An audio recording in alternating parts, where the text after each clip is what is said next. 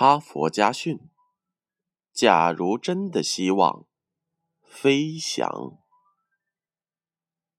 一百多年前，一位穷苦的牧羊人带着两个幼小的儿子替别人放羊。有一天，他们赶着羊来到了一座山坡上，一群大雁鸣叫着从天空飞过。很快消失在远方。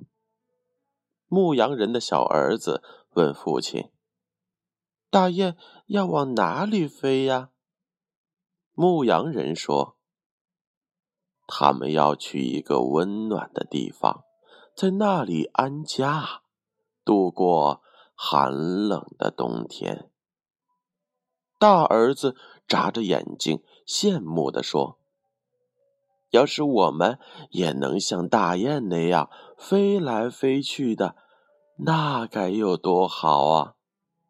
小儿子也说：“要能做一只会飞的大雁，多好啊！”牧羊人沉默了一会儿，然后对儿子说：“只要你们想，你们也能飞起来。”两个儿子。试了试，都没能飞起来。他们用怀疑的眼神看着父亲。牧羊人说：“让我飞给你们看。”于是他张开了双臂，学着大雁的样子，但也没能飞起来。可是牧羊人肯定地说：“因为我年纪太大了，才飞不起来的。”而你们年纪太小，只要不断的努力，将来一定能够飞起来。到那时候，你们就可以去任何想去的地方。两个儿子牢牢记住了父亲的话，并一直不懈的努力着。等到他们长大了，哥哥三十六岁，弟弟三十二岁。两人果真飞起来了，因为他们发明了飞机。这个牧羊人的儿子就是美国著名的莱特兄弟。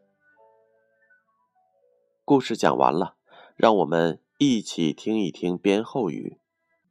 信念是一支火把，它可以燃起一个人的激情和潜能。让它飞入梦想的天空。有时我们也会说：“我想。”但是我们只是说，而没能想。如果真的想，那么一定要付诸于行动，而且一直朝着想的方向。好了，这就是今天的“假如真的”。希望飞翔。哈佛家训，建勋叔叔与大家共勉。